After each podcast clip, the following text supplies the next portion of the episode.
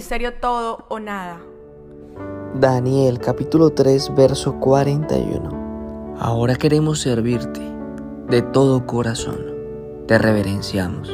Queremos agradarte. No nos hagas quedar en ridículo. Eso es lo primero que pensamos cuando damos un paso de fe o cuando saltamos el abismo o cuando simplemente caminamos en caminos desconocidos. Eso es lo que nos atormenta, eso es lo que nos martilla día a día. No podemos pensar que Dios es un Dios mediocre. Dios es un Dios coherente, es un Dios de orden, es un Dios que si te puso en un lugar, Él te respaldará. Él no te dejará pasar vergüenza, ni tampoco te hará daño. Él te llevará caminos nuevos y te pondrá personas que ayuden en la labor que hoy estás desarrollando. Ora por esas columnas. Ora por esas vértebras. Ora por esos huesos. Ora por esa tierra fértil y verás lo que Dios hace. Porque Él es omnisciente, omnipresente y omnipotente.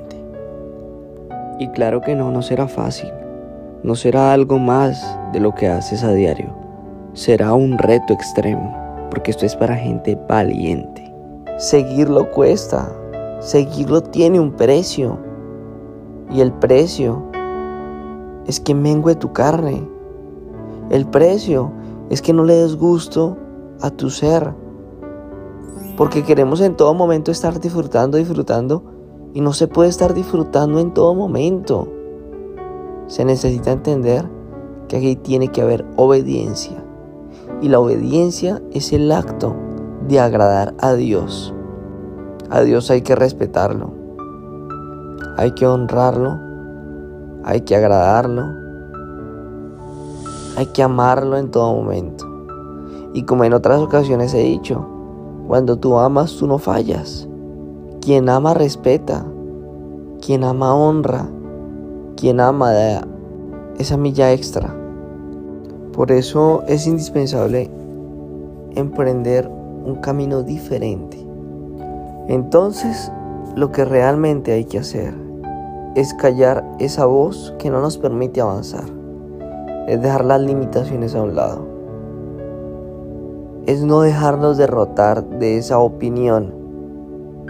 Esa opinión que el chanclas, que el maligno, que el enemigo quiere colocar en cada uno de nosotros. La mejor versión de nosotros la tiene Dios. Pídesela a Él para que te la dé. Él está dispuesto a aceptar que tú se la pidas, pero es necesario pedírsela. Hace parte del proceso. Y allí es donde verás que Dios no te va a dejar en ridículo. Más bien, todo el mundo va a estar expectante de lo que Dios va a hacer en tu vida. Dios no nos condiciona. Si Él no lo hace, nosotros ¿por qué deberíamos hacerlo? Por el contrario, hagamos de lo que Él nos dio una obra de arte. Recuerda que con Dios es todo o nada. Te habló Frank Mar.